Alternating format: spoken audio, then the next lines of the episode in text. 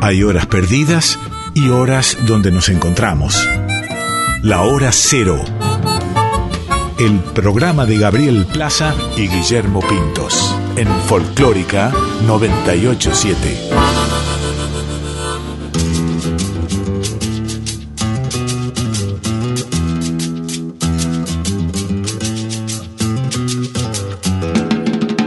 Caprichosa la reina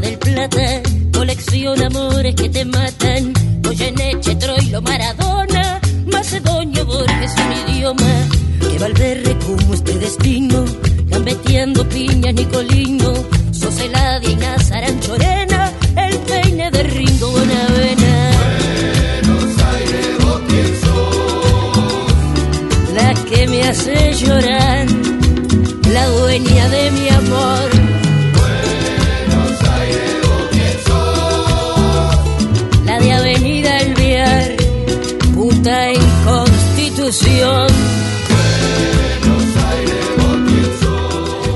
¿cómo están ustedes? Buenas noches, esto es Hora Cero por Folclórica Nacional, un nuevo encuentro eh, hasta las 0.30 junto a Guillermo Pintos vamos a estar acompañándolos en este viaje por la música. Hoy tenemos un programa muy muy especial que preparamos para ustedes. Mi nombre es Gabriel Plaza y lo vamos a estar acompañando, como decíamos, eh, creo yo también con, un disco que nos marcó eh, sin duda a toda la generación en los años 80 y de eso vamos a estar hablando hoy con, con Guille Pintos. ¿Cómo te va Guille? Hola Gaby, ¿cómo estás? Es cierto lo que decís del disco del cual vamos a hablar, eh, de una época muy especial de la Argentina que dejó una huella profunda, en, sobre todo en generaciones como la nuestra y mayores, eh, y que también antes de grabar el programa contemos que estábamos charlando sobre este disco que es eh, el que grabaron Suna Roche y Raúl Carnota en 1983 de alguna forma consideramos que fue como una especie de un disco adelantado a su tiempo, ¿no? Sí, un disco de esos discos bisagras. Por eso, cuando pensamos en este programa de hoy y en este especial, eh, queríamos hablar de este disco porque sin duda era un disco que estaba adelantado a su época y que también era parte de una generación de un movimiento de músicos populares que estaban adelantados en algún sentido, o que estaban marcando la pauta de un nuevo sonido, de que traían otros aires. Eh, podríamos decir que justo marca una generación no solo de recambio, sino en términos también autorales, en términos compositivos. La semana pasada hablábamos de Manolo Juárez, ¿no? Que él, él marcó también los 70 y sin duda tanto este Raúl Carnota con su repertorio junto a Zuna y también hablamos también la otra vez de Jacinto Piedra, marcaron los 80 eran épocas de la MPA, de Chango Faría Gómez con, esta Teresa Parodi con toda la nueva, junto a Tarrogo Arroz, con todo el nuevo cancionero del litoral. Eh, año que también, bueno, más adelante durante la década va, a aparecer el de la Quiaca. O sea, los 80 fueron un, periodo en términos de música popular muy importantes. Y este disco también, sin duda, fue un disco que, que creo que eh, que sorprendió a mucha gente también por la manera en que apareció, ¿no? Eh, la manera en que eh, Zuna Rocha y Raúl Carnota se dieron a conocer a partir de alguna manera del madrinazgo de la gran Mercedes Sosa. Ya ahora vamos a escuchar esa historia, pero les contamos a ustedes que están del otro lado que tuvimos la oportunidad de charlar hoy con Zuna. ella vive en Tulumba actualmente, ahí en el norte de Córdoba, cerca de la Ruta 9 y ella está ahí y desde ahí charlamos y nos metimos como en este viaje de alguna manera para, para encontrarnos con este disco, para volverlo a escuchar y para compartirlos con ustedes. Y vamos a empezar, Guille, si te parece. Dale, dale. Eh, hoy tenemos, hoy teníamos ganas de entrar directamente como al especial, ¿no? Viste, siempre muchas veces los vamos dejando hacia el final.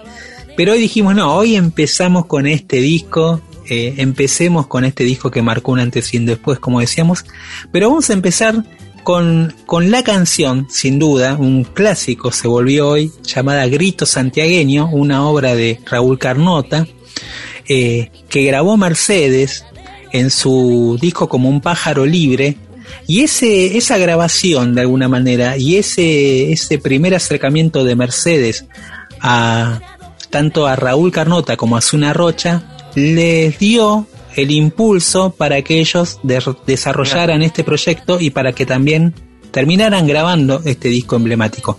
Vamos a escuchar entonces la versión que grabaron juntos Mercedes Sosa, Raúl Carnota y Zuna Rocha de Grito Santiagueño y después vamos a escuchar eh, la historia eh, que cuenta Zuna sobre, sobre cómo fue que los conoció Mercedes y también vamos a escuchar la historia de cómo se conocieron Raúl Carnota y Zuna Rocha. Zuna, ¿cómo fue la historia? A ver, contala. Y que habíamos estado en un boliche en San Telmo con Raúl, que se llamaba La Peluquería, y que de día funcionaba como peluquería y de, noche como café concert. Y una noche estábamos con, con Raúl cantando ahí y llegó Mercedes con Menotti, que en ese momento lo conocían hasta los bebés, a César Luis Menotti. Y entonces eh, ella nos vio ahí y nos invitó a grabar juntos este trabajo. Y bueno, y después fuimos al estudio con Raúl, ella grabó Salamanqueando para mí y, nosotros tres grabamos Gritos Santiagueños. Y ahí comenzó la historia. Y después la compañía nos propone a Raúl y a mí grabar este disco. Este disco que ya Eugenio Inchausti, el hermano de Chani, había, había escuchado eh, varios temas que nosotros habíamos hecho, le habían gustado y nos llevó a, grabar a Polygram, que era la misma compañía donde grababa Mercedes y que por supuesto que ya no, no, no está. Ella nos habló a nosotros ahí esa noche y, nos dijo de venir a grabar con ella, a cantar con ella también en Luna Park. Así que así fue la cosa. Y, y así contamos nosotros en la parte en la contratapa del disco mm. y bueno y fue realmente para nosotros importante esa esa cómo te diría ese espaldarazo de Mercedes muy importante y además este fue consagratoria porque ella nos invitó ella tenía cuatro fechas tenía viernes sábado dos funciones y domingo una función. Y ella nos invitó para el viernes, ¿no? Y cuando ella vio lo que pasó, que la gente se paró, que aplaudió, nos invitó el sábado a las dos funciones, pasó exactamente lo mismo, y después nos invitó el domingo a la última función y pasó exactamente igual. De manera que al otro día en Clarín, en el diario Clarín salió este los chicos de Mercedes Sosa, una nota muy hermosa que todos se preguntaban cuáles eran los chicos de Mercedes Sosa. O sea, fue una cosa muy rápida, un conocimiento por parte de la gente muy rápido, muy, muy rápido. Yo vi hace poquito el video que está en YouTube, el de Grito Santiagueño, cuando van a Luna para cantar, ¿no? todos, todos jóvenes, Mercedes también joven, ustedes jóvenes. Eh, Raúl con una con un pañuelito acá, vos con, con el pelo bien recogido, no todo bien bien pulcro, pero se notaba que entraban como nerviosos, como pichoncitos, medio medio gracioso. Estamos hiper nerviosos. Yo te voy a contar ahí ese momento. No nos dijeron a nosotros en qué lugar íbamos. Ah. No estaba escrito en ningún lugar quién iba después de quién y resulta que Raúl sale, salimos rápido porque estábamos lejos. Cuando escuchamos que ella nos, nos, anuncia, estábamos lejos y vinimos corriendo. O sea que se nota ahí que estamos apurados. Y Raúl es un tipo que, como buen guitarrista, no está acostumbrado a no tener nada en las manos. No puede cantar sin un instrumento. Entonces le dijeron, bueno, si no, si no tocar la guitarra, este, trata de tocar el bombo, el bombo de Mercedes. Así que miró así, no lo encontraba dónde estaba el bombo, ¿me entendés? Del nerviosismo. Y se ve que manotea el bombo de Mercedes y recién se lo acomoda, ¿me entendés? Y, decir que la, era media larguita, pero si no, eh, y ese río de gente que había en el Luna Park, era una cosa impresionante, nunca habíamos cantado tampoco delante de tanta gente, imagínate.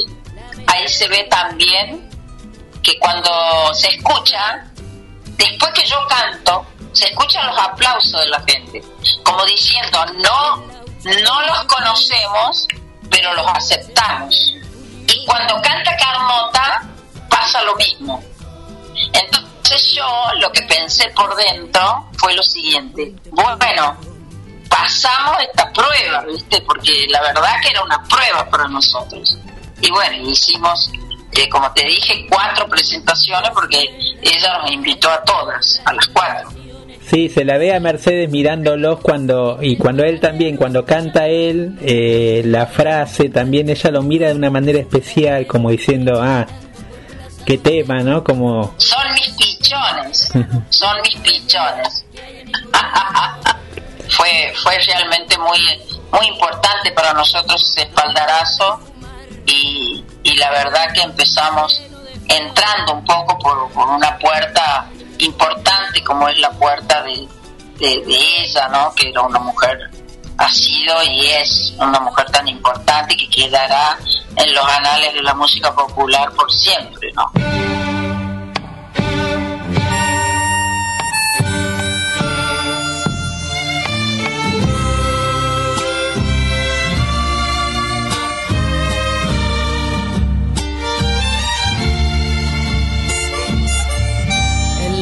ranchos nací,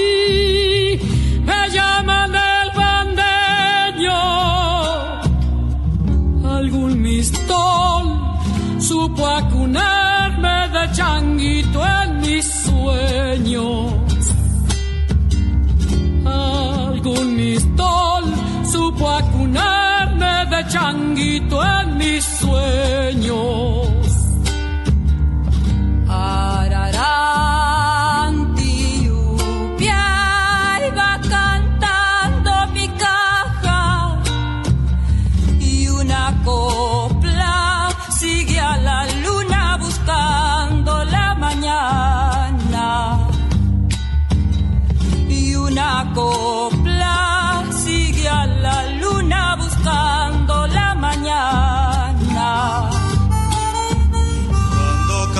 Siento que es el duende quicha que tira de mis venas.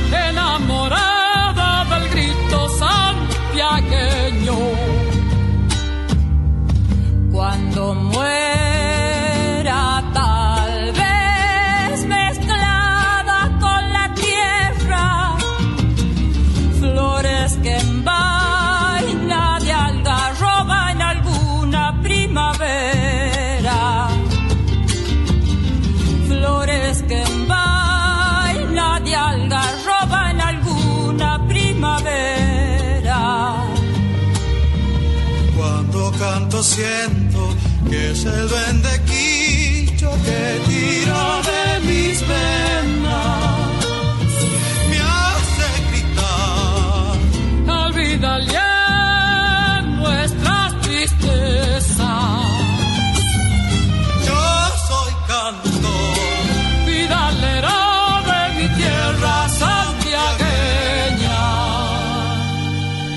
te pasó a vos cuando escuchaste Grito Santiagueño? ¿Te diste cuenta lo que era esa obra en ese momento ya?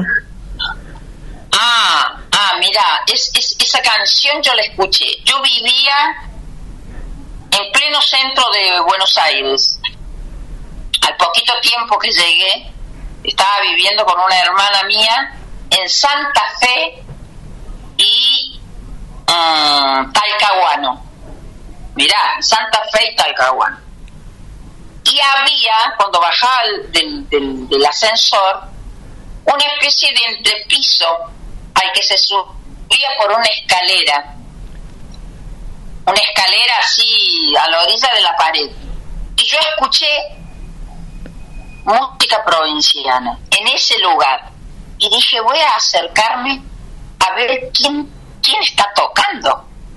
Y ya me metí y ya me senté y pedí una Coca-Cola, recuerdo. Y ahí conocí a Iquique Llopis, a Jorge Marciali, que me acuerdo que me dijo, vos sos provinciana, ¿no? Sí. ah, yo también. ¿De dónde sos? De Córdoba. ¿Y vos de Mendoza? Y soy... ¿Y qué haces? Y soy periodista. ¿Y yo... ¿Te gusta cantar? Sí, canto. Y yo también, me dice Jorge. O sea que era todo, viste vos tal cosa, y yo también, y yo también, y yo también. Y ahí nos conocimos con Jorge.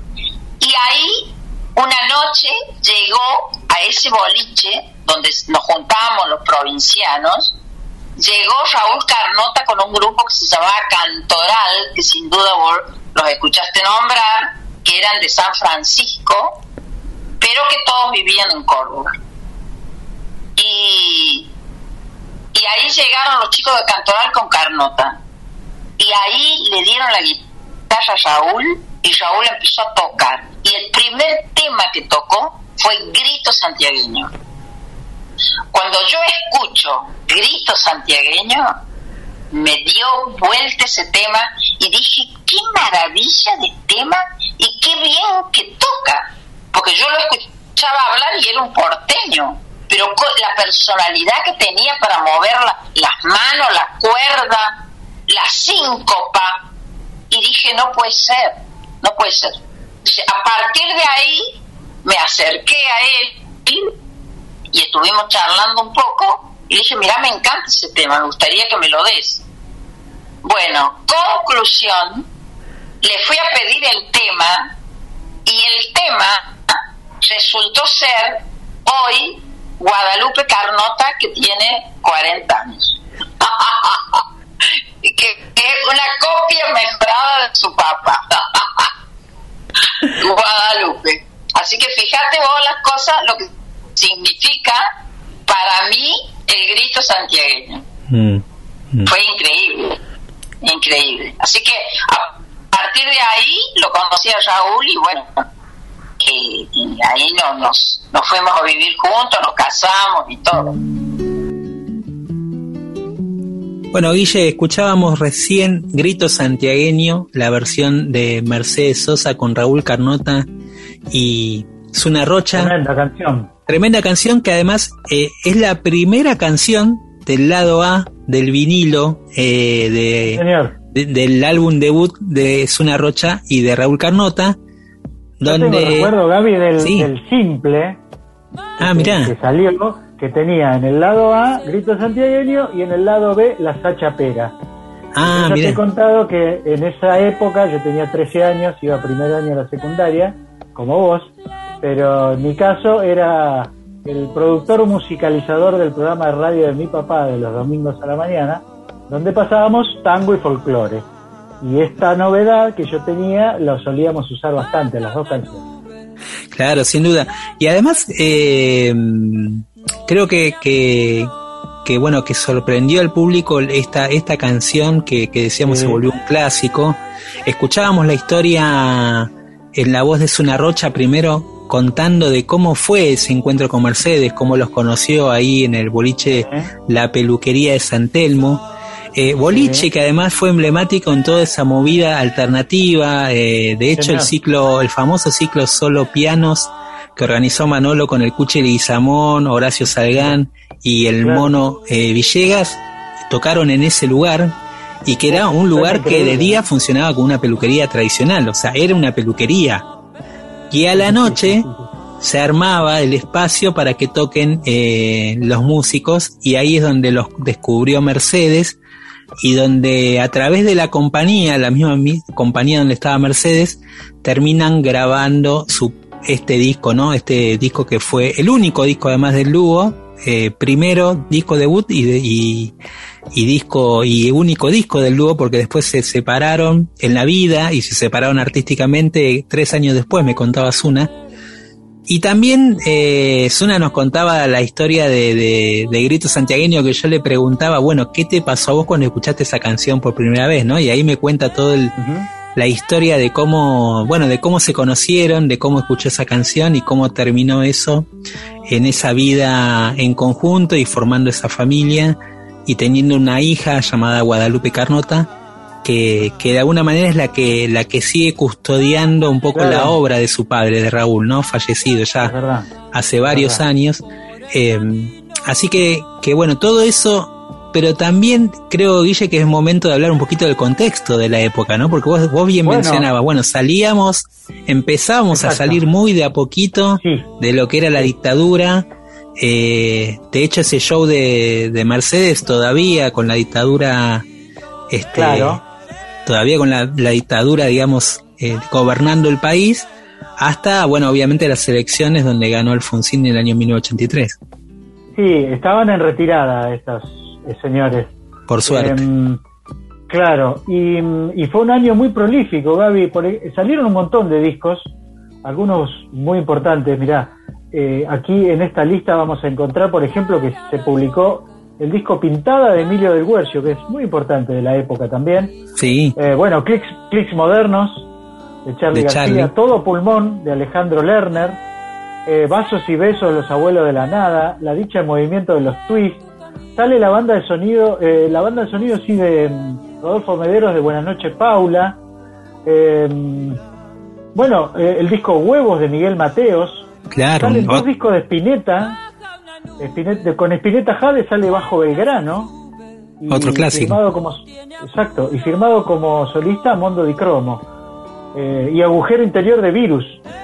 Eh, es un momento tremendo muy muy creativo de la música argentina y, mm, y, bueno algunas otras cosas que pasan en el 83 el 2 de mayo nació Mon Laferte mira vos es una super figura de la música popular y el 8 de marzo murió Chabuca Granda.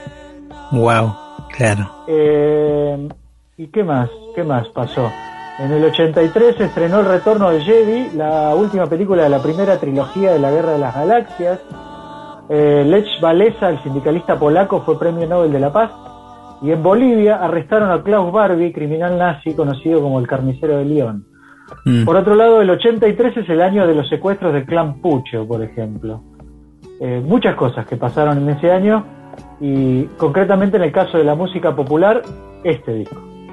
Claro, este disco que, como decíamos Guille, un álbum eh, que en realidad eh, era como, como el encuentro, podríamos decir que, que, empezó como el encuentro de dos solistas, que fue tomando, fue tomando un poco forma de grupo, de agrupación, de proyecto musical y vocal, a partir de que se suman Eduardo Espinazzi en piano y Rodolfo Sánchez en percusionista, que tiempo después, de alguna manera, eh, seguirían siendo un poco los laderos de, Raúl Carnota durante largos años. O sea, ambos eh, mantendrían su, su, afinidad musical y sin duda creo que ha sido ese trío una de las mejores agrupaciones también de la música popular. Eh, Eduardo Spinazzi, de alguna manera, heredero de toda esa especie de, de, sabiduría que había dejado Adolfo Ábalos en el piano, y Rodolfo Sánchez con una sutileza muy particular en la percusión, eh, que también eh, le daba otro toque, otro swing, y que también le daba ese marco a Raúl para lo que sería esa especie de libertad más yacera, más de, de, que después se retrataría más en sus discos solistas, pero donde jugaría más con la improvisación. Todos esos hay, dos detalles más de ese disco que me gustaría mencionar, que es uno es la variedad de, ritmos, de géneros que están incluidos, ¿no? Hay samba, chacarera, gato, guayno, Vigal, vidala. Y la otra, el tema lírico, digamos, donde hay una fuerte presencia o más bien un fuerte mensaje nacionalista que no está emparentado con el nacionalismo católico de los 70, del folclore más tradicional, ¿no? Y, lo otro, esto de que hablábamos antes de grabar, que en la contratapa del disco había como una especie de texto que, digamos, de alguna forma enunciaba el sentido de este disco. Claro, eh, ¿sabés que sobre ese esa porta, esa contratapa, hoy hablábamos con Zuna de eso y ella me contaba que primero uno de los de los descubridores, de los productores del sello, eh, se iba a encargar él de escribir esa contratapa para presentar al grupo. Y cuando ellos vieron que estaba escribiendo un poco medio mal la historia, que estaba adornando de más cosas que no eran, bueno, fue Zuna la que con su personalidad clásica, digamos, los dos tenían mucha personalidad, tanto Raúl como Zuna, eh, y, además yo creo que, que se han, eh, y eso se ha visto a lo largo de su vida en su, en su coherencia artística, digamos, ¿no? En, su defensa de lo artístico por sobre otras cosas.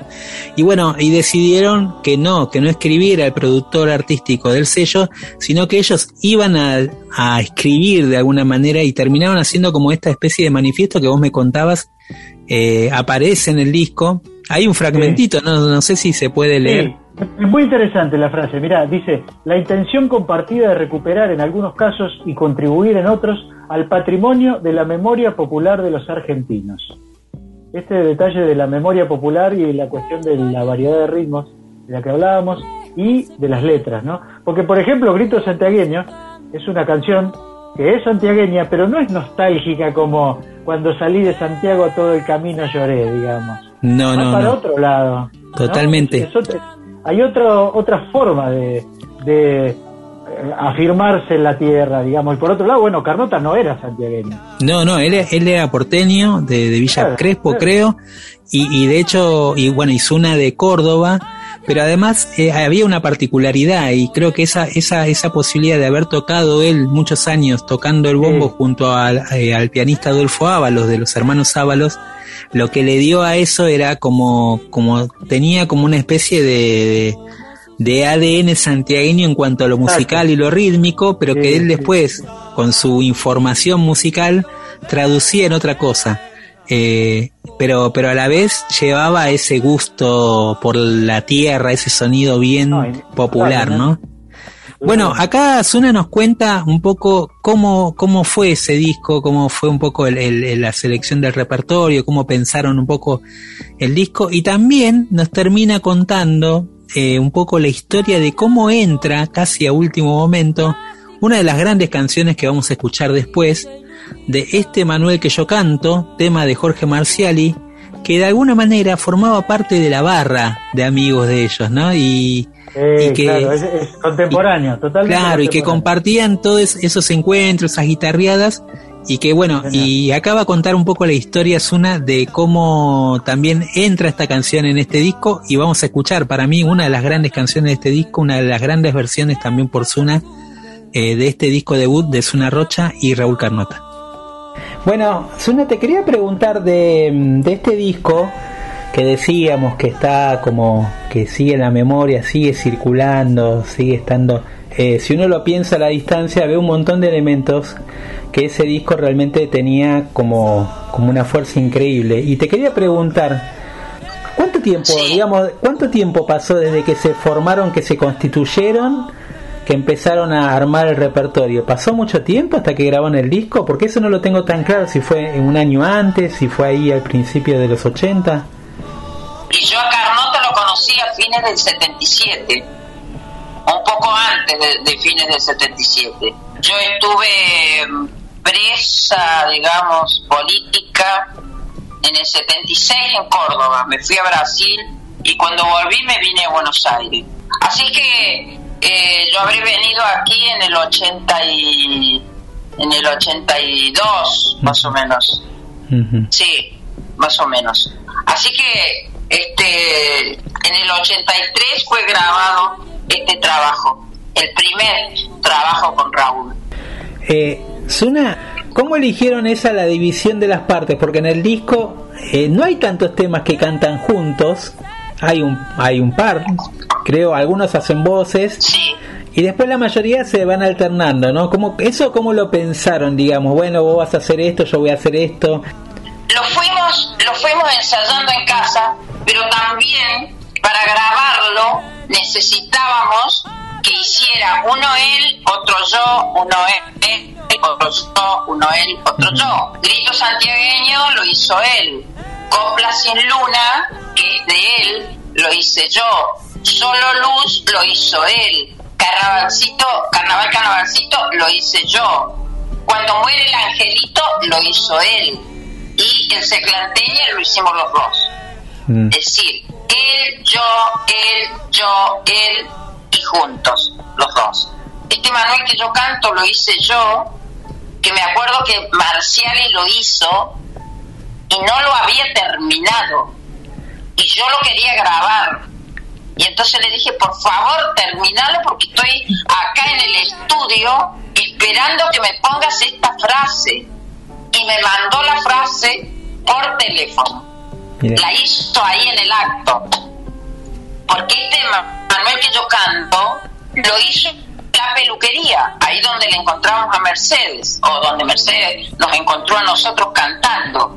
Este Manuel que yo canto fue y nació de un, homenaje a Manuel J. Castilla que le hicimos en la peluquería con la presencia del Cuchi Samón. Entonces, este Manuel que yo canto fue hecho por Marciali cuando se fue a Morón, a su casa, en ese momento él vivía en Morón, de ahí que vienen los, los obreros de Morón, su obra.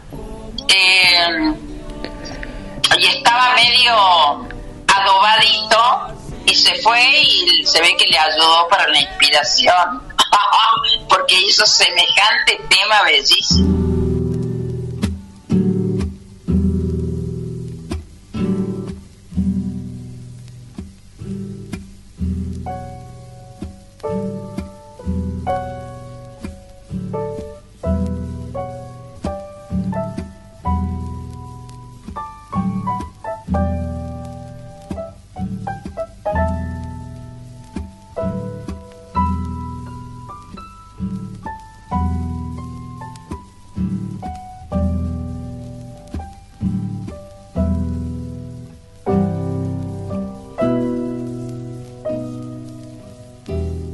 Este Manuel que yo canto, no lo hay el frío, anda cruzando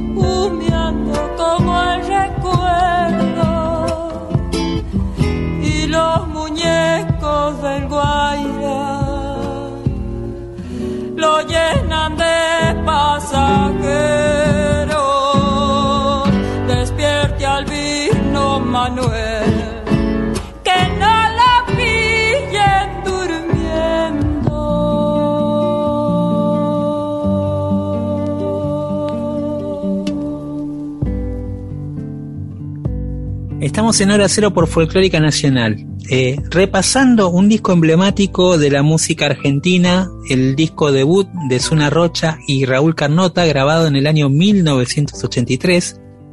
Eh, Sí. Gaby, no sé si contamos que eh, este Manuel que yo canto está dedicado a Manuel J. Castilla. Claro. No, no lo contamos, no lo contamos y, y, y de hecho vos me decías, ¿no? La relación también que ellos tenían Sí. con el grupo poético La Carpa, que era un grupo Me parece que es, es una de las, además de la relación con Marciali, este, a quien tuve el gusto de conocer y, y disfrutar de la- su conversación, era un, un mendocino muy simpático. Este, creo que sí, que hay una línea histórica entre el nuevo can- entre la carpa, el nuevo cancionero y este disco. Y ellos conscientes de continuar esa línea, ¿no? Mm, totalmente. Y también pienso que eh, que esa, esa especie de, de reivindicación del mensaje, ¿no? Dentro de la música, de la poesía eh, que hay en este disco, eh, de toda la parte, digamos, de, de la poesía anónima y popular también que forma parte de este disco, porque hay mucha vidala, mucha copla, Sí. eh, que de alguna manera trae toda esa, esa memoria, esa música, ese pulso. Pero también, como decíamos, mucha, eh, muchas composiciones de, de Raúl, porque de alguna manera, Guille, esto era, eh, cuando yo hablaba con Zuna esta tarde, ella me decía, esto es, esto es de alguna manera, fue como nuestra carta de presentación, ¿no? Claro. Entonces, Claro, claro, claro. era la carta de presentación de Zuna como cantara, como cantante, como cantora, como intérprete, y era la carta de presentación eh, de Raúl como compositor, como arreglador, como intérprete, pero sobre todo como compositor, ¿no? Porque gran parte de este disco están sus canciones. Sí, y lo que vos decías sobre su trayectoria, digamos, contabas que ya había tocado con, eh, y, Con Cantoral. digamos, eh, eh, claro, y que, eh, digamos, como que ya tenía una, de- una trayectoria de 10 años, repasemos brevemente, pero en el 72, él, él, Carnota, participó de un espectáculo conjunto entre Horacio Salgán, Adolfo Ábalos y el Mono Villegas. Se llamó El piano en tres dimensiones. Después tocó y participó brevemente, o, po- o por lo menos colaboró con los Huancahuá. Eh, y más adelante habría de participar con Cantoral, como vos decías, y de hecho Cantoral graba Grito Santiagueño antes que Mercedes Sosa. Eh, Claro. O sea que ya eh, Raúl Carnota acumulaba una obra importante y es cierto que esto fue su presentación en sociedad. Una cosa más que me gustaría decir de, de Carnota, a quien también conocí y traté, era que era una personalidad especial, ¿no? Era un era secote, digamos, era un, un músico de esos que hacen silencios en una entrevista o algo así, ¿no? Yo creo que él tenía una, a, a veces era chúcaro, era muy, y también tenía dentro de esa especie de, de- de personalidad como chúcara, una, una ternura muy particular, también había Sí. mucha timidez y mucha y humildad. una vez que entraba, una vez que entraba en confianza, ya Sí. era otra cosa. Y él se sentía incómodo cuando uno lo alababa o le decía maestro, qué bueno esto, ¿no? ahí se entraba a incomodar un poco. Eh, sí, me hiciste acordar la primera vez que hice la nota con él, cuando él volvió, digamos, él estuvo un tiempo afuera, eh, y se reeditaron acá los discos de Entre el Campo y la Ciudad a través de EPSA, me acuerdo. Y entonces él vuelve a Estados Unidos, donde había trabajado con Richie Sakamoto, un artista, este, un, una figura internacional muy importante dentro de la música contemporánea. Y, y, bueno, y lamentablemente, y me citó en el bar La Academia, ¿no? De acá de Corrientes y, y, Callao. y llegué tarde, lamentablemente. Y no le gustó. Y no le gustó, no le gustó y me lo dijo. claro, claro, claro, claro. Y, y, me, y ahí me hizo como todo un, me dijo, mirá, porque, eh, claro, porque en Estados Unidos allá te dicen una hora y llegás a la hora que corresponde, por eso funciona mejor todas las cosas. Y, y, él venía como de esa disciplina también muy buena, digamos, de, de, profesionalismo en ese sentido.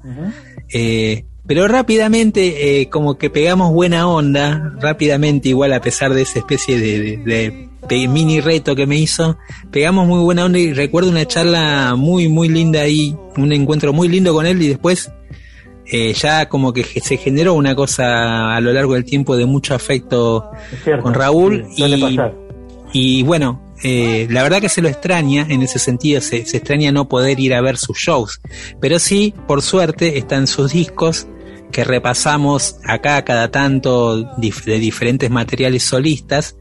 Y él hizo una copiosa trayectoria solista y algo que me decía Zuna y que con esto un poco, si querés, vamos cerrando este viaje por este disco maravilloso. Eh, me decía Zuna que con el paso del tiempo ella se dio cuenta lo que, lo que hicieron en ese disco. Es decir, ella se dio cuenta, además, no solo la obra que estaba estrenando en ese disco Raúl Carnota, sino lo que hizo Raúl Carnota en términos de interpretación, en términos de expresión folclórica. Ella me decía, él marcó ahí un antes y un después, que después lo veríamos quizás en el tiempo muchos artistas, pero ahí marcó algo y nosotros no nos dábamos cuenta lo que estábamos alrededor de él, lo que él estaba haciendo, ¿no? Con el tiempo y con la distancia cobra una dimensión mayor. Eh, y incluso ella se veía como mucho más, bueno, obviamente, ¿no? Eh, dice, lo escucha con agrado ese disco, le gusta mucho, siente que hay una voz fresca ahí, pero bueno, dice, sin la, sin la experiencia que tengo ahora, totalmente diferente de cómo canta una letra, ¿no? Pero sin embargo es un disco que, que ella disfruta mucho y además me contó, Guille, no sé si al final eso había quedado en la grabación, que recuperó la cinta original de este disco eh, y está en vías a través pueden los artistas. Claro, y está en vías, se tiene que reunir con el portugués da Silva, un ingeniero de grabación acá muy importante, para ver si esa cinta puede ser recuperada y pueden reeditar ese material. Así que en ese sentido es una muy buena noticia. Qué bueno. Bueno, escuchemos una última canción. Dale, Gatito de las Penas, tema de Raúl Carnota y con este tema cerramos este especial dedicado al disco debut de Raúl Carnota y Zuna Rocha.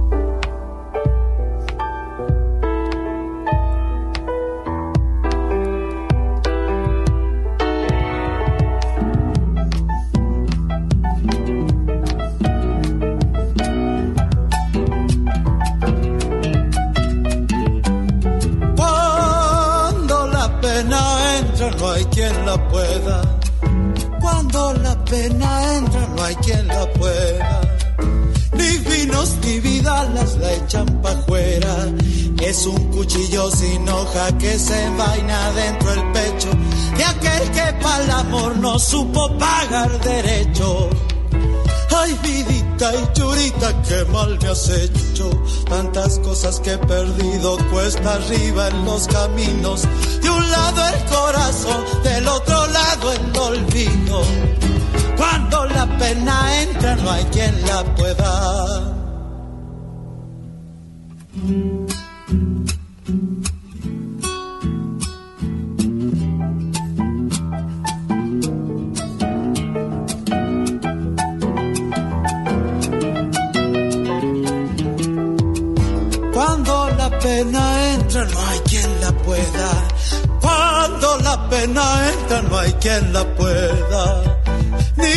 Vinos ni vidalas la echan pa' fuera. Poco a poco iré llegando, paso a paso hacia mi muerte.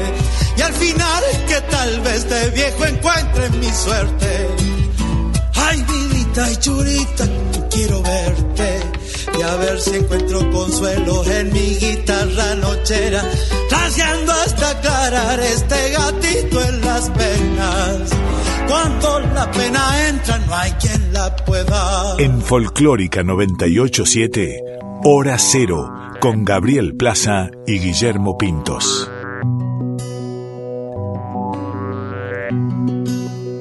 Nos comunicamos a través de nuestras redes hora cero punto programa de radio en Instagram y Facebook y por mail hora cero punto programa de radio arroba gmail.com. Bueno, Guille, eh, todavía seguimos un poco, mantenemos la atmósfera en algún sentido de, de, ese disco que nos marcó, como decíamos, pero ahora traemos por, eh, traemos las nuevas generaciones que están haciendo música hoy, y siempre en el programa están muy presentes, y traemos dos versiones de dos artistas muy diferentes. Primero ahora vamos a escuchar a esta artista puntana, Cecilia Jiménez Guille, que trae una novedad editada por el, el sello Aqua Records, un sello que tiene un catálogo muy, muy interesante, obviamente dedicado mucho a la música popular, folclore tango sobre todo, eh, y que forma parte de un disco que, que editó el sello y que se llama Lumbre. Eh, así que, sí. ¿de qué se trata esta canción? Es un clásico, es me una, parece. ¿no? Yo te diría, en mi ranking personal, la tengo en el puesto, no quiero exagerar, estamos hablando de tres agujas de Pito Páez una canción que le gustaba mucho a Luis Espineta, digamos, que, que, fue por lo primero que reparó en que había un flaquito de Rosario que tocaba el piano con Baglietto, que había hecho un disco solista, Tres Agujas está incluida en el 63, el primer disco de Fito. Te diría que para mí es, en mi ranking personal de canciones de Fito Páez, está entre las tres primeras. Bueno, vamos a escuchar esta versión entonces. Vamos a escuchar si querés esta versión de Cecilia Jiménez, a ver cómo le va con tres agujas, pero si está hoy en el programa, porque nos gustó.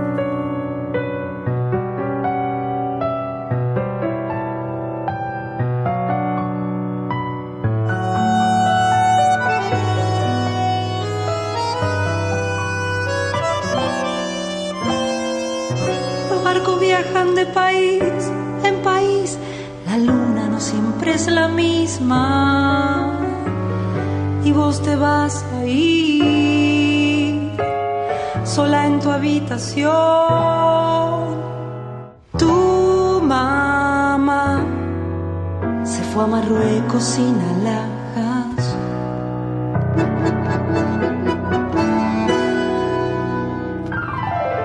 Es algo así como cansarse de todo y todo sigue dando vueltas estoy abriéndome,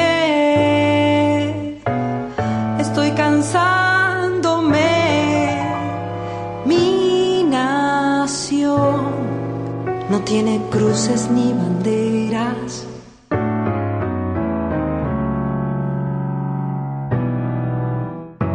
No es que no te crea, es que las cosas han cambiado un poco. Mi corazón quien decide entre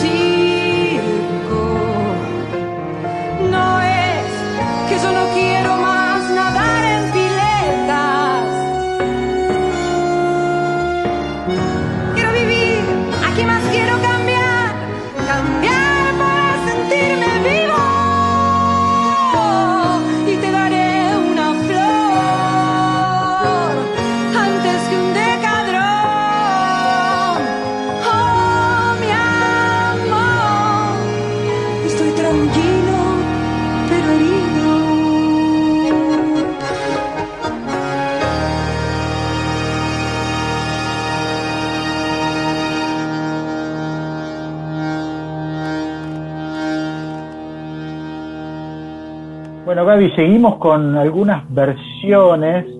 Estaba pensando que ahora que vamos a escuchar esta canción de Lisandro Estimunio, ¿qué sería Lisandro de Fito? ¿Una especie de sobrino, este, sobrino aventajado, digamos, un- que establecemos ahí un árbol genealógico? ¿No? Hay, hay una.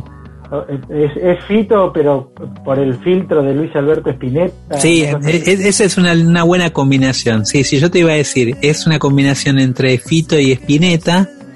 eh, y también lo que es el nuevo sonido de, de lo que apareció, digamos, también eh, eh, internacionalmente, de grupos como Radiohead que lo han marcado en cuanto a esa especie de, de- de oscuridad y ese sonido también, esa atmósfera un poco digital que hay en sus canciones, esa, esa búsqueda también electrónica. Pero hay una identidad muy fuerte en cuanto a su, a su raíz patagónica que la hemos hablado acá cuando él formó parte de- del programa y estuvo Es charlando con nosotros. Y vamos a escuchar ahora una versión de, de otro clásico de él, de, de su repertorio que se llama Para vestirte hoy, por la cantante Cecilia Muncal.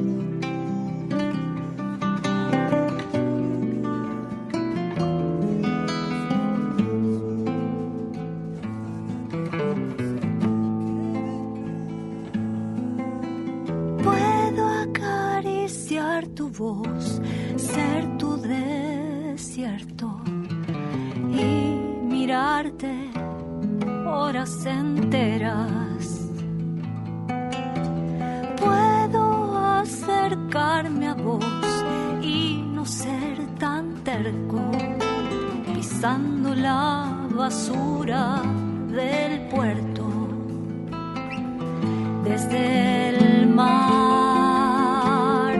No hay piedad si vos no te mojas.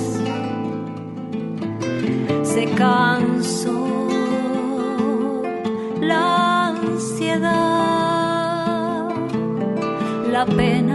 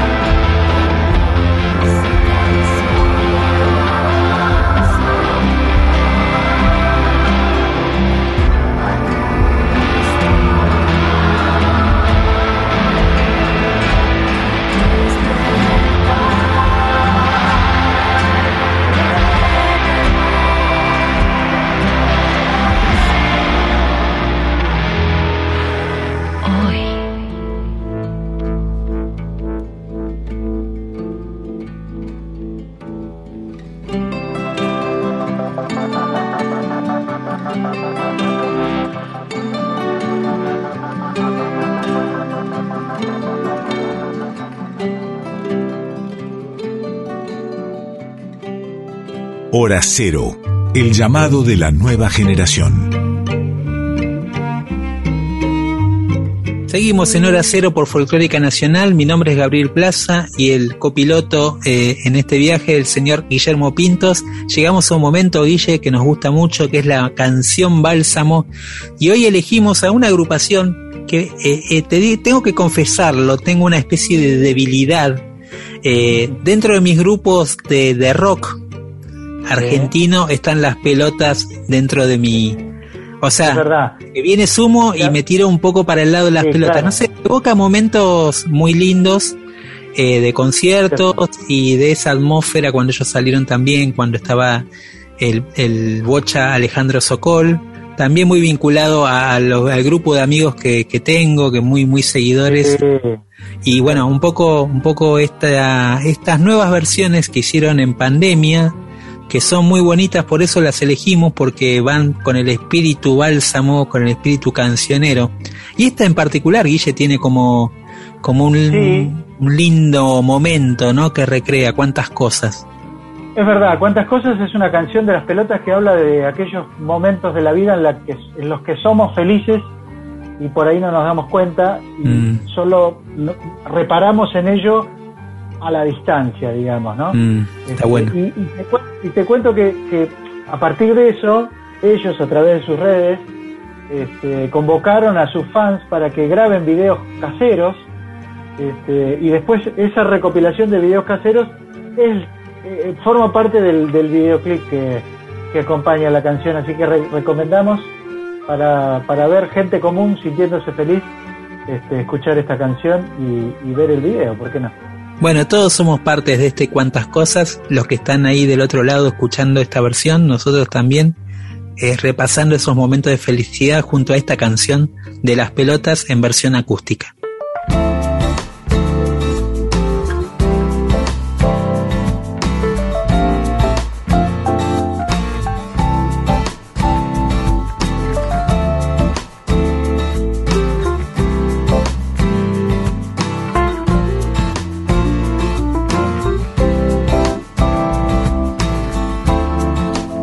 Noche me recuerda que el día es pasado y pienso cuántas cosas salieron bien. Como me gustaría poder frenar el tiempo en el preciso instante que sos feliz. ¿Cuántas veces soñás? ¿Cuántas cosas serán verdad? Hoy es un día bueno, no sé cómo decirlo bien.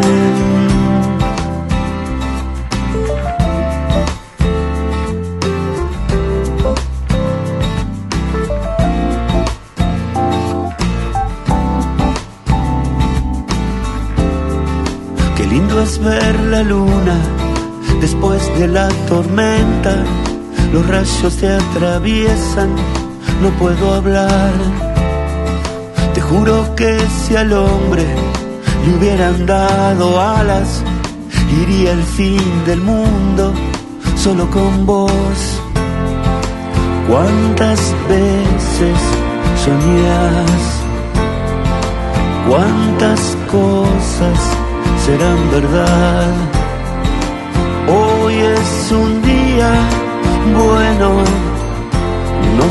Cómo decirlo bien.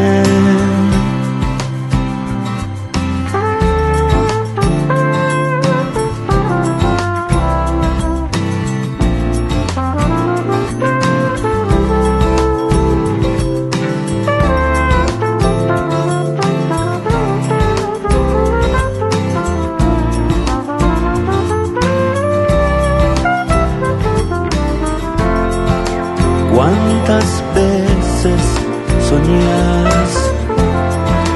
¿Cuántas cosas serán verdad?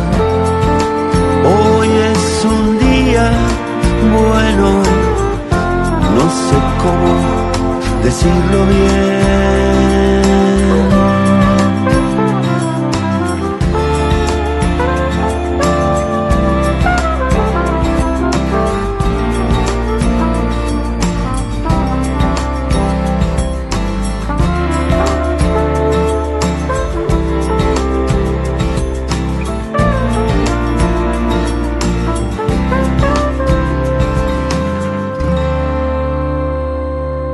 La vanguardia es así. Hora cero.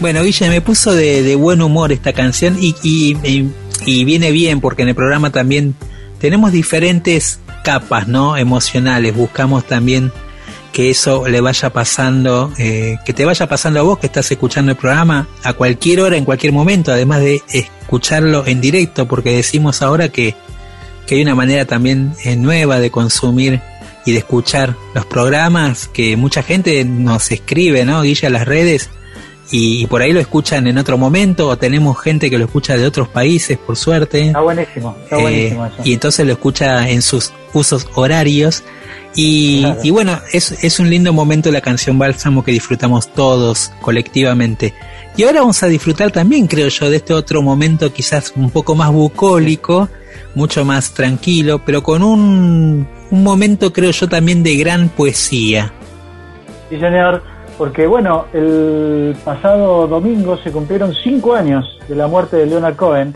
el poeta, novelista, cantautor, bebedor, eh, aspirante a monje zen. sí te iba a decir Este, alguien que dejó su huella, premio Príncipe de Asturias de las Letras, hay un, hay un discurso fenomenal que, que esta semana estuve viendo, eh, en donde él agradece el premio y dedica sentidas palabras a, Federico García Lorca y a, a la guitarra española como instrumento, la primera guitarra que aprendió a tocar. Este, Cohen era, era, un escritor que después se convirtió en cantante este, y que bueno ha dejado una serie de páginas memorables de, de la música popular del mundo, diría yo. claro Y en y al- consonancia al- con- sí. Sí, no, y te decía Guille que, que él, él pertenece a esa generación también de, de, como decís vos, como de, de escritores que terminando terminaron volcándose a la canción de alguna manera ¿no? De, de, de chansonniers. Sí, sí, con las letras en primer lugar y bueno, sabido es que cuando Bob Dylan ganó el premio Nobel, hubo muchas personas que opinaban que en realidad el que debería haberlo ganado antes era Leonard Cohen. Mm. Este, esto para dar una idea del peso específico de su obra. Te decía que esta semana también se publicó un proyecto muy interesante que lidera alguien que estuvo hace poco en el programa, que es Mario Zipperman, el tecladista histórico de los fabulosos Cadillac, esta vez en el rol de, de músico y productor. Eh, se publicó El Poeta, canciones en español, 10 versiones en español de, de Leonard Cohen, hay versiones de Cucuza Castielo, de Leo García, de Nito Mestre, eh, y es un proyecto que va a continuar. Así que eh, tendremos más novedades de, Leonard Cohen y de este disco El Poeta. Eh, Mario nos cuenta de qué se trata lo que viene a continuación. Hola, soy Mario Zipperman y amigos de Hora Cero, hoy les quiero presentar del proyecto que estoy haciendo junto a Gustavo Roca, que se llama El Poeta, Canciones en Español, esta hermosa canción de Leonard Cohen, cantada en español, nada más y nada menos que por Daniela Herrero. Es parte de nuestro primer disco, que ya lo pueden escuchar en todas las plataformas digitales como El Poeta, Canciones en Español. Las hermanas de la caridad no se han ido de acá. Me esperaban cuando yo pensaba que no podía más. Y me dieron consuelo y luego esta canción. Espero que las encuentres de tanto viajar.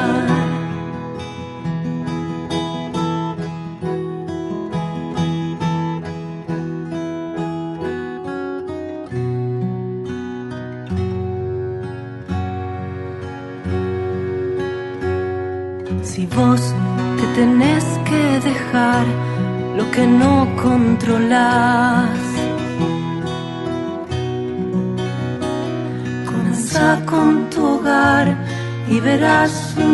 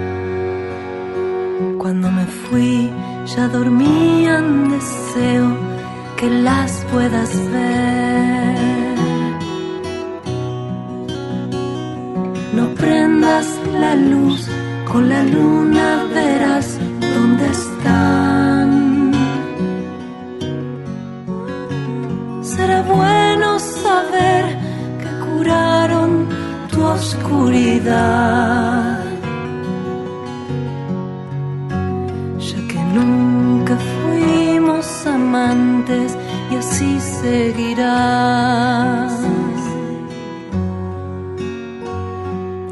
Nunca fuimos amantes y así seguirá. Bueno, para aquellos que debe haber algún oyente, me atrevo a pensar, Gaby, que, que es tan melómano como nosotros, entonces va a entender que la canción que acabamos de escuchar por Daniel Herrero, se llama Sister of Mercy, Hermanas de la Piedad, eh, ha sido tan relevante eh, para mucha gente que hay una banda que se llama Sister of Mercy, una banda inglesa. Es verdad. que de alguna forma homenajeó esta canción de, de Leonard Cohen. Así que bueno, muy impresionante y recomendamos la escucha de estas versiones en español. Y sabes vos que, eh, que la influencia de Leonard, Leonard Cohen, perdón, de Leonard Cohen, llegó hasta el tango. Y así es que eh, en el año 2018, Elvi Olaya y Alejandro Guyot, en piano y voz, grabaron un disco muy bonito llamado Piano Canción en los estudios del Abasto de Diego Weiner. Y grabaron dos temas de dos artistas que están muy emparentados. Recién hablábamos de Leonard Cohen ellos hacen dos versiones, una de Everybody Knows de Leonard Cohen y también hacen del clásico de David Bowie Héroe. Dos artistas que decíamos lamentablemente fallecieron el mismo año, ¿no? Y que dejaron, Bueno, sin duda, Sí, un detalle. En, el, en ambos casos, eh, muy poquito antes de morir se publicaron discos que una vez pasado el tiempo y con cierta escucha un poco más profunda, de alguna forma indica que ambos estaban por dar ese paso. Y Mm. lo sabían y lo grabaron, lo cual es realmente increíble, ¿no? Sí, sí, y, y bueno, acá escuchamos estas dos versiones en modo tango de dos clásicos de Leonard Cohen y de David Bowie. Everybody Knows primero y después Héroes.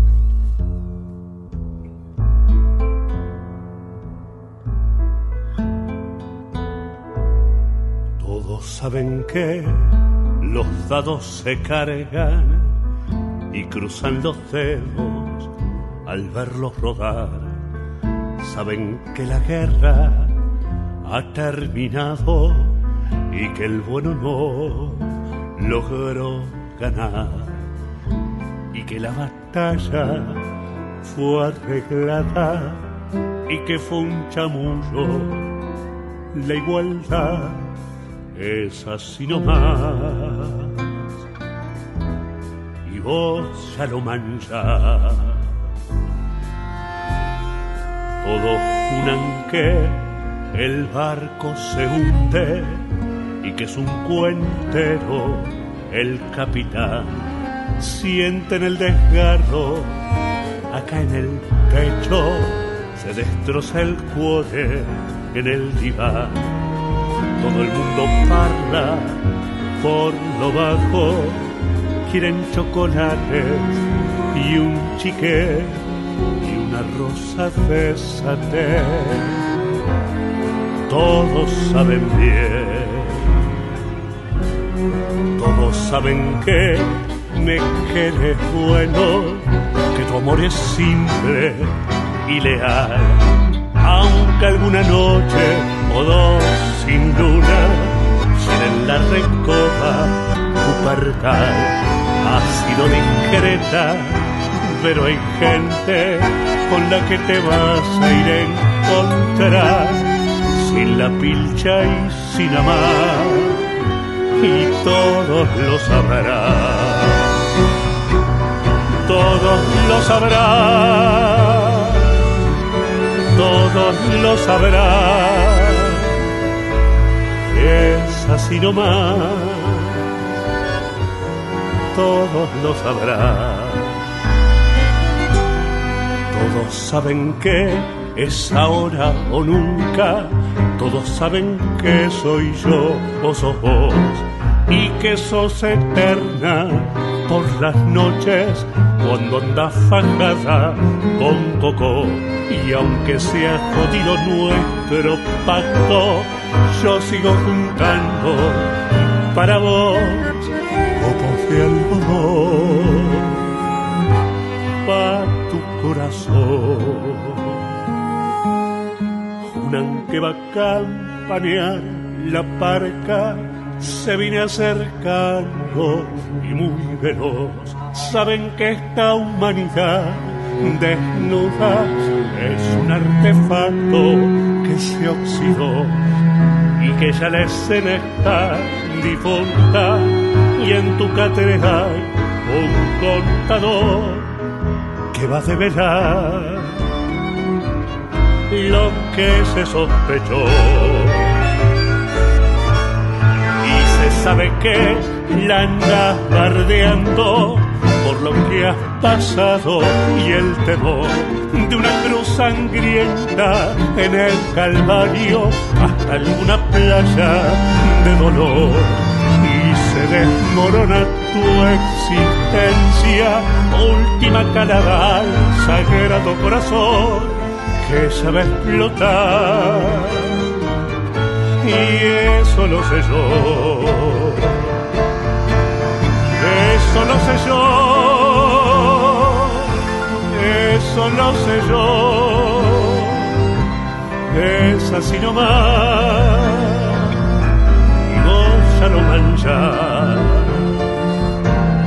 todos lo sabrán, todos lo sabrán, es así nomás.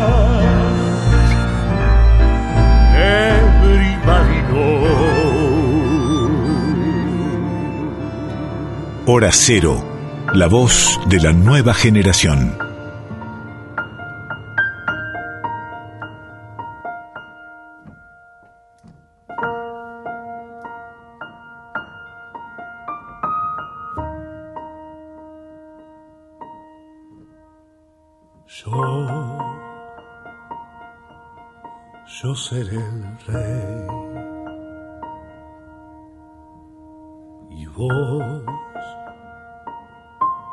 Serás la mujer, la reina, y aunque nada podrá desterrarnos, podremos echarnos por una vez. Podremos ser héroes por una vez.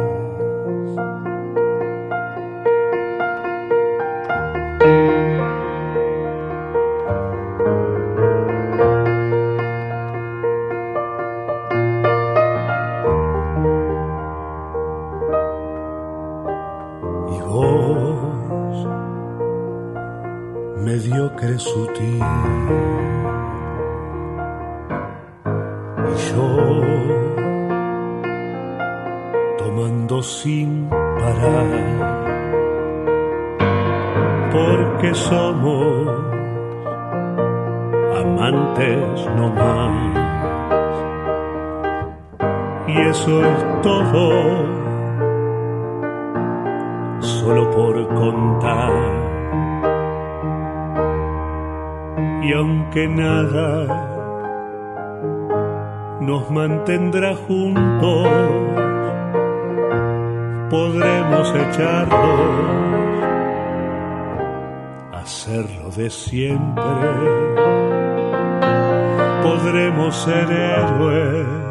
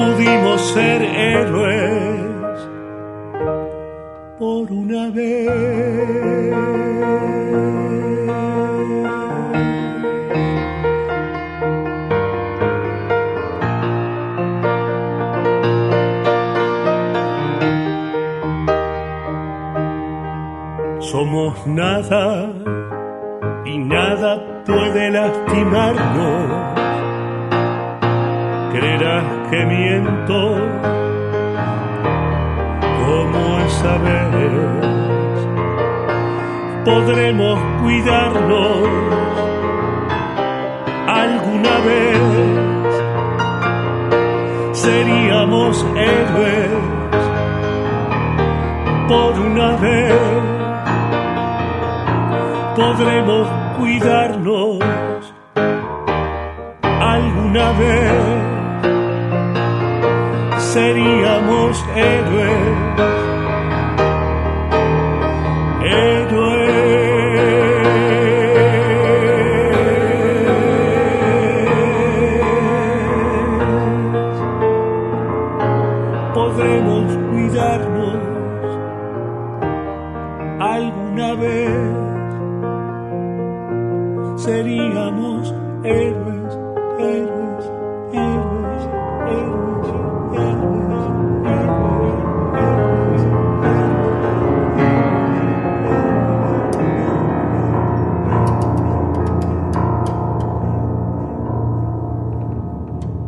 cuántas cosas que tuvimos hoy. Repasamos el disco de Zuna Rocha y Raúl Carnota y después escuchamos versiones de, canciones de Fito Páez, de Lisandro Istimunio, de Leonard Cohen, de David Bowie. Escuchamos a las pelotas. Eh, estuvo bueno, muy ecléctico, como nos gusta el programa de hoy. Bueno, Guille, llegamos al final, hoy lo digo yo porque no tenemos mucho tiempo. Agradecemos a todo el equipo de Folclórica, al equipo de editores y de Control Central que nos permiten salir de nuestras casas. Y también saludamos obviamente a nuestra productora Flavia Angelo, ahí marcando los tiempos y guiándonos desde el éter. Y los este, esperamos el próximo martes a las 23 acá por Folclórica. Sigan en el aire de Nacional nos vamos con una canción, eh, un clásico, la de Los Angelitos, que eh, casualmente, y no casualmente obviamente, está grabada en el primer disco de Raúl Carnota y Zuna Rocha, pero que aquí vamos a escuchar en la versión de Rally Barrio Nuevo. Con este tema nos despedimos y los esperamos la próxima semana.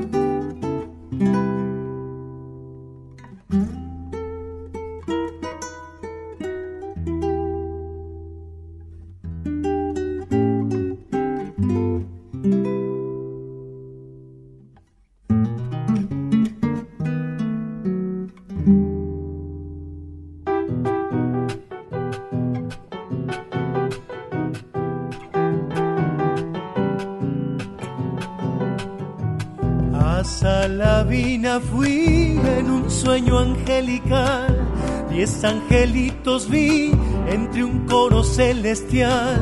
A Salavina fui en un sueño angelical.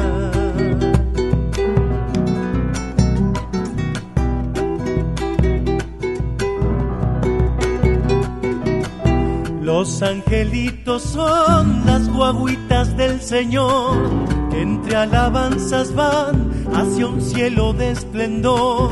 Los angelitos son las guaguitas del Señor.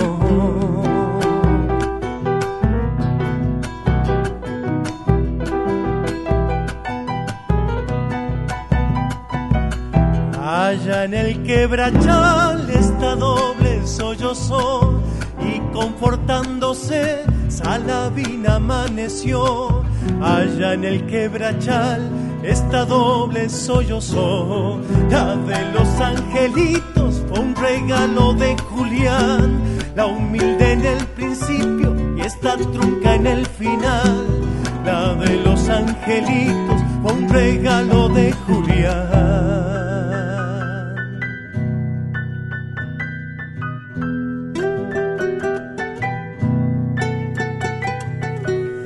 Benicio en bandoneón rasguidos de Julián que en la añoranza están del Santiago musical. Benicio en bandoneón con rasguidos de Julián.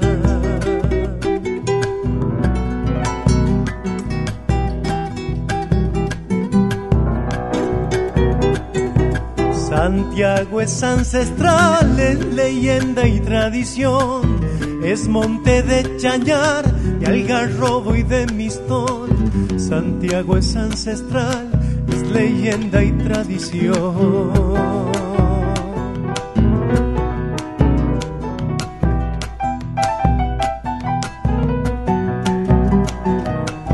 Le pido al niño Dios, angelitos de Belén, que alumbre con su luz los senderos de la fe.